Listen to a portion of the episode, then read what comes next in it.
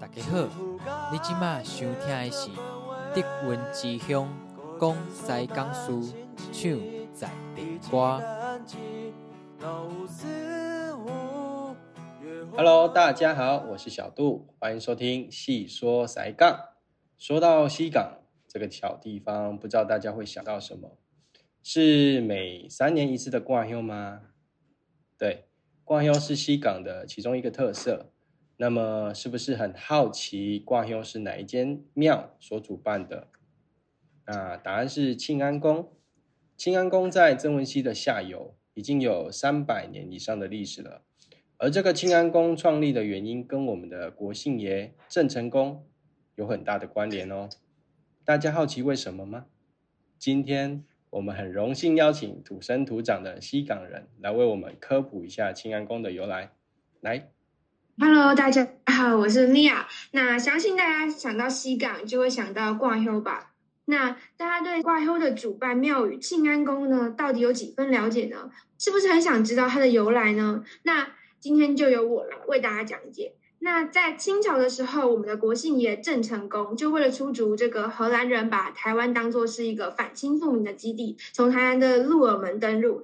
接着呢，郑成功沿着这个水路啊，来到了我们这个西港这个地方。那据先人所述啊，当时候军队中呢，有一位我们俗称的地理师，他能够观察地理形势就能审度吉凶的一个术家。那呃，他就发现庆安宫是一个鲤鱼圣地，然后钟灵毓秀。那如果能在塞港这个地方建宫，那必能够就彰显神威跟护佑万民。那当地的居民得知这个消息之后呢，就集资建庙。终于啊，在这个一七一二年的时候，呃，庆安宫成功建立，并供奉天上圣母、敬主公、中坦元帅及其他神明。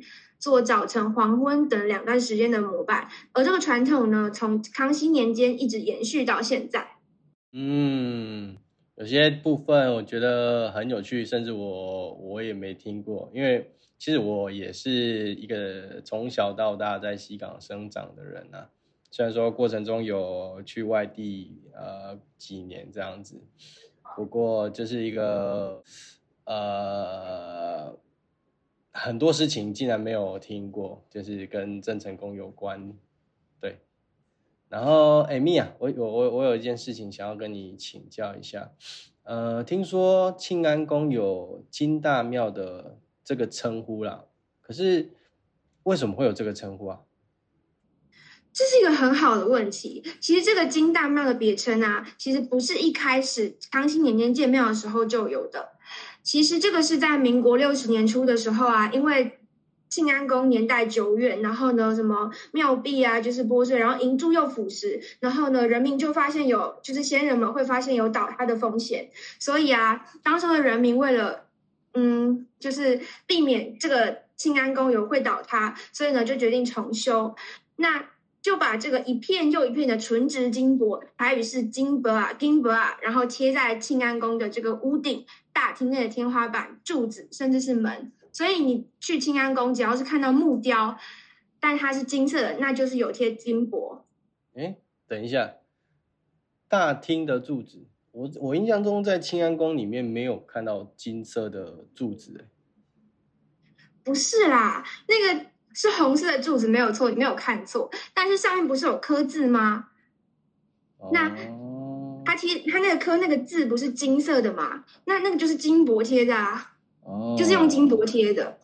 哦，是哦，那金箔，呃，可是那个东西不是很贵吗？贴这么多，它是贴的密密集吗？那应该是要花很多费用吧？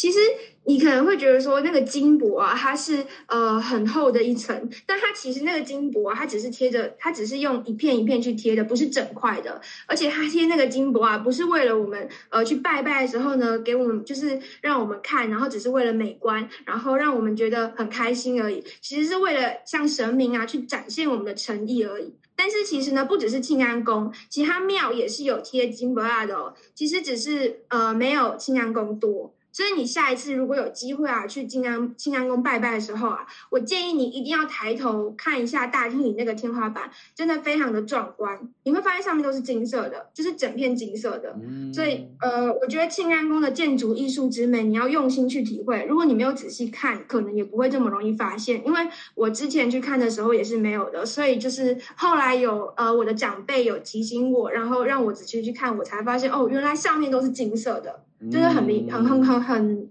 很壮观，我觉得。了解了解，下次有机会我会好好的去留意一下你说的这部分。嗯，呃，讲了那么多啦，那个庆安宫的这个建造过程啊，或者是它的这些啊，你说的金箔的部分啊，它其实又用了很多的心力，也是很很多前人呃花了很多的经费跟努力去。啊，付出的那下一次我一定会去那个庆安宫后面的那个石碑啊，看一下这些人到底是哪一些人，这么的呃愿意花这么多的金钱跟心力来来对这个庙宇去付出了。嗯，很可惜，因为有一些人你可能看不到。嗯，怎么说？其实呃。庆安宫建庙了很久，已经建庙很久了。它已经前面我已经说了，它是三百年，就是已经经过了三百年的重修，然后已经建庙建了三百年。那呃，同时呢，也经历了无数次的风雨侵蚀。那因为啊，就是诶，经过这些风雨的侵蚀，当时建庙的伟大先人们的什么姓氏尊名等相关资料已经遗失了。啊，是哦，很可惜呢。不过说实在的，如果能够保存下来啊，也是很难啊。因为毕竟这个台湾这个岛屿不仅有地震，然后也有很大量的那个雨量。那清安宫这间庙能够保存到现在这样的状态，我觉得也是已经很了不起了。当然，这也是呃陆续这些后代的西港人一直很努力的去。呃，维护它，然后愿意出钱，然后重修等等的。